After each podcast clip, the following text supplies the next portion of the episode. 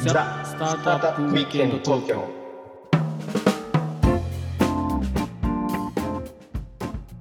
はい、皆さんこんにちは。はい、こんにちは。オックハンドウィステリアのフッティです。はい、ロギションです。はい、今日もザスタートアップウィークエンド東京の時間がやってまいりました。はいちょ。油断してたでしょ今僕が「はいここんにちは」って言ってる時、ちょちゃんと集中してもらわないとはねい、、集中します。はいということでえ今日も住職来ていただいておりますえおテラスマイル株式会社代表取締役の生駒雄一さんですよろしくお願いしますナムナムよろしくお願いしまおナす。ムナムはいナムって感じですね、よ本ろしくお願いしますね当本に当。にこれこの画面をぜひ共有したいんだけどねみんなにねうんポッドキャストだからなかなかできないんでどう住職かっていうのが分かんないんだけどまあ、なんで住職って呼ばれてるかっていうと、まあ、一つがそのか社名がテラスマイルって寺がつくからだよね、うんうんあとはその住職の風貌がそのつるっぱげだからあの寺寺寺あの住職って呼ばれてるっていうことそそそんな感じですかもうね風貌がもう住職なんですよもうつるっつるあのだから反ってるんだよねだからあの反ってるからつるつるっていうことでいそうやですまあ、よそね、僕ねそれだけじゃないと思うよなんかこう醸し出す雰囲気 がなんか住職っぽいんだよあ、るよねなんかオーラがあるんだなよねんかそう落ち着いてる感じっていうかだって俺たちと同い年に見えないじゃない見えないこのチャラっぽ いさチャラチャラチャラチャラしこたの二人ねえあこんな落ち着けるもんなんですか46歳ってあねまあ同い年っていうことは、まあ、似たようなキャリアっていうか社会情勢の中で大きくなってきてるんで、まあ、そのあたりでどなんでこの農業のねしかも SARS の割とまあ難易度高い分野で結構戦っておられるんでこのあたりどういうふうな経緯で、まあ、こうなっていったのかみたいな話をね先週ちょっと聞こうとしたら時間がなくなったっていうことで、ひろきちゃんも結構気になるんじゃないこれえ本当そうだねなぜ生駒がねあの住所が今この業界にいるかっていうかちょっとねなんかそもそもなんで始まったのちなみにこれ大学卒業して普通に、もう本当に普通にサラリーマンになったってことですか僕ら氷河期だったので、ですよね、うんあの100枚ぐらいあれ出 してエントリーシート出して、そんな出したんですかうん、すごいですねで IT 会社からしか声かかんないから IT 会社片っ端から面接受けて7月ぐらいに IT 会社に決まるっていうここんなサイクルでしたね。ちなみに差し支えなければどういうシステムインテグレーターっていう部類で CEC っていう、は当時は東証2部で今は東証1部なのかな。はないるほ、ど。恵比寿に本社があるねガーデンプレイはいそうですね、うん恵比寿 JR ビルですね普通に SIR の、まあ、SE として就職をしたと。とエンジニアに入ったんですけど初日にぶっちゃけ入っちゃってえプログラム合わないと思ってえ、初日ね。 初日にでちょっと僕営業もやってみたいんですけどって言ったら「いや一枠あるからいいよ」って言ってじゃあ三軒茶屋に明日から来てってもともと厚木で研修受けたのに僕だけ一人だけ厚あの三軒茶屋でそこでもう営業にもういきなりジョブチェンジして、ジョブチェンジしてえーそこから営業をやられてたと。そうですね初めて聞きましたその話 C 言語とかダメだったんですけど書けなかったですあの私得意ですよ僕もまあまあ得意な方ですね。 てか昔は C 言語ぐらいしかねなかったんで。まあ、Java がちょっと出始めたぐらいのね。そうそうそうそうそ僕らうの時代なんで、えーそれで英語あ英語じゃない営業をやり始めて、でどれぐらいいらっしゃったんです？営業やって3年目にあのもうプレスも出てたんですけどコニカっていうコニカミノルタって会社と業務提携するとに携わって、そしたらそのまま新規事業っていう方に入っちゃったんですよねお営ー業から君はもうこの事業連携のところの担当でやってくれって言ってでそこからなんか事業推進とか新規事業みたいな方にキャリアシフトしてったっていう感じだと思いますああなるほど。まああの同じくサラリーマンだけれども、まああの職種としては割とそう新しいものをサービスを作っていくような感じに徐々にこうシフトまあ図らずもなってきたと。ははいいはいはい。で起業とはいえでも起業はちょっと距離がありますよね。そうですね、その後あのやんややんやってこうグロービスっていうところに行くようになり、はい。グロービスで志学ぶといろんな外の世界見るようになって僕はあのエティックっていう会社がやっている社会企業塾っていうプログラムをグロービスが一緒にやっていてうーん。アントレナーズ GEC ってアントレプレナーズクラブっていうのでそういったイベントがあってそこであのハスナっていうジュエリーベンチャーの社会起業家のお手伝いをしたっていう白木夏子さんんそうですそうですこの方にイコマックスっていう名付けていただいてちょっとかっこいい名前だったんでやる気になってあのはい蓮名さんにちょっと小判ざめのようにくっついてた2年間があってそのそこでまあ起業家っていう人と初めて触れましたねまあ要はそこで初めて起業家というような人種に出会ったとそうですそうです僕もだってひろきちゃんと出会ったのが初めて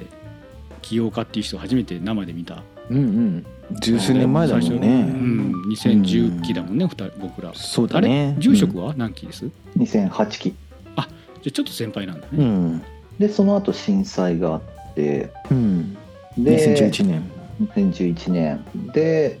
祖母が宮古っていうところに岩手県の宮古市に住んでいたのであのそのハスナーのグループでボランティアに行ったんですよね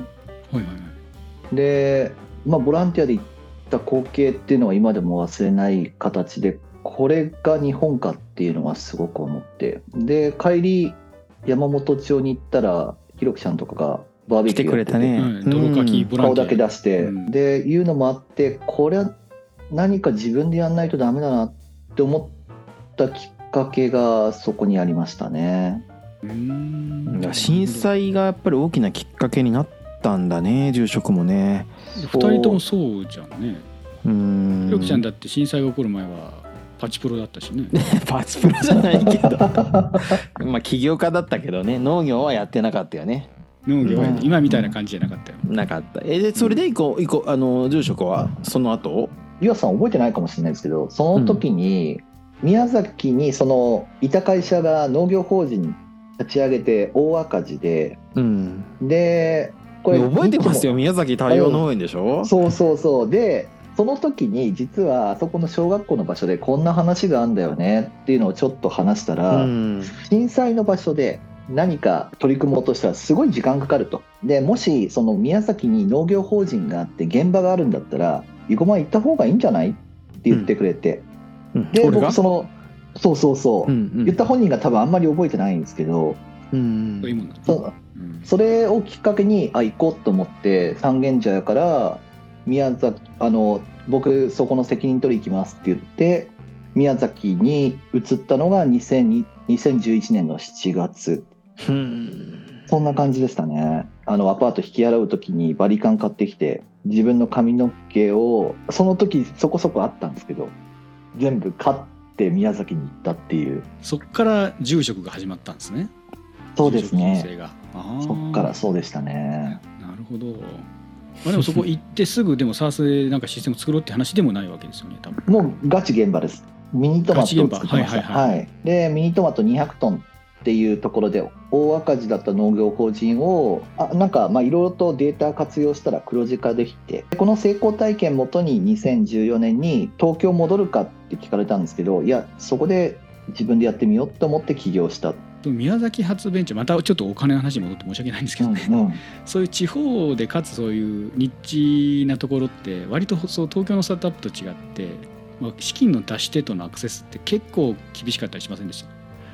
めっちゃ厳しかった。だからもう僕、資本政策とかもう一回人生やり直したいぐらい全然知識なかったですよね。なんかそれファイナンスで失敗したとかそんな感じですか最初の頃ファイナンスがよくわからなかったっていうのが最初で、うんまあ確かにグロービスって型は学んだんですけど、うんうん、自分で使えるようにしにくいになったのは実践してからですよね。うんまあそういうもんだよね本当にね最初だって一生懸命調達しても、頑張って地方銀行の地銀のキャピタルで1000万でしたもんね。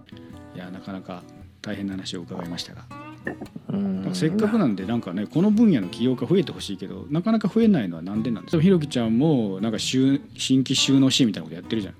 そうねだからそれはなんかこの業界に参入してくる若い人がもっと増えてほしいみたいな思っているからっていそうそううそうそうもちろんそうですやっぱ農業ってねその田舎に行って駅に降り立ったら見えるのって大体農村のなんていうの田園風景とかでしょ、うんやっぱりね農業がねうまくいかなくなるとねその地域のねその景色が失われるっていうことなんだよねだからこう地域の景色ってその日本の非常にそのこうあの財産というかさこう外国の人から見てもスペシャルなものだからさ、まあそういうものもあるしそのフードセキュリティの問題もあるしもう言ったらキリがないぐらいやっぱり農業って大事ででそこにもう僕らみたいなこうちょっとそのスタートアップ的に農業をやる人がもっと増えるっていうのはすごくね大事なことだなと思ってんだよね。まあだから住職はこれ、まあ、直接農業ももしもちもちもちろんやってますけども、まあ、実際にその農家を支援するプロダクトも作ってるわけでね間接的に増やすまあなんていうか助けになるといいですけどね。うんそうですね増えてほしいですねはい、うんということで、はい、 3週にわたってちょっと住職の話をう聞いてみまんしたけど、深い話でしたねやっぱゆうちゃりんどう住でしたこ職れ3回。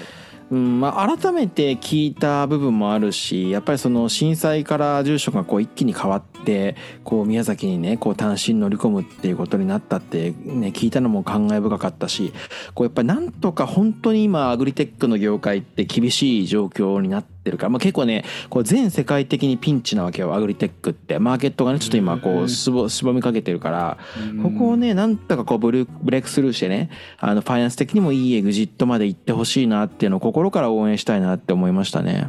確かにねそういう世の中なんだったら打破していただきたいですよね。うん、本当